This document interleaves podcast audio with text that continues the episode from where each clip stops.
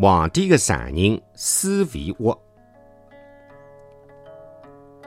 清朝康熙年间，卢家汇东北角的施家老宅里向出过一个大官，叫施维沃。伊做过福建、浙江两省的总督，又是皇帝的常人。施维沃小的辰光邪气皮，上学堂读书前，手里向总要拿根芦头当马骑。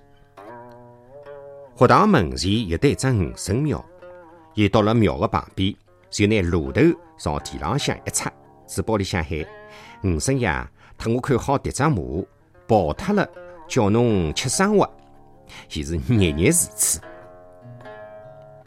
施肥沃辣辣南汇县太阳屋里向做了门官先生的辰光，前巧碰着一桩辣手的事体。康熙皇帝自家想娶亲了。而伊看中的人偏偏是自家的姊妹。康熙问手下的文武百官：“兄妹可以成亲伐？”满朝官员侪讲勿好成亲。康熙一光火就杀了好几个做官的。康熙又下旨召各地员官进京，再议此事。甚至到了南汇园，袁老爷晓得迭个当中的底细。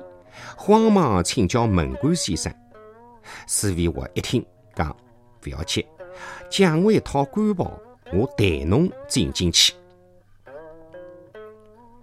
施维沃冒充南汇园丁，辣辣金銮殿浪向拜见了康熙皇帝。康熙一问，兄妹可以成亲伐？伊就答道可以，不过要拿公子过放出去还个信。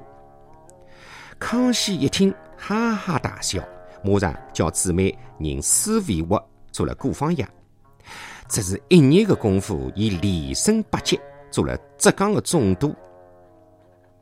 康熙还御赐龙上一只金牌廿四块，大王边一根金银财宝无数。施肥沃。居然要做皇帝的常人阿伯了，正好比是平地一声雷，一觉跌进青云里。伊回到卢家汇，房子造了十里九亭新，日夜为顾方女操办嫁妆，还特地下令挖了一条直达黄浦江的丝湾江，以送亲进京，风头出足。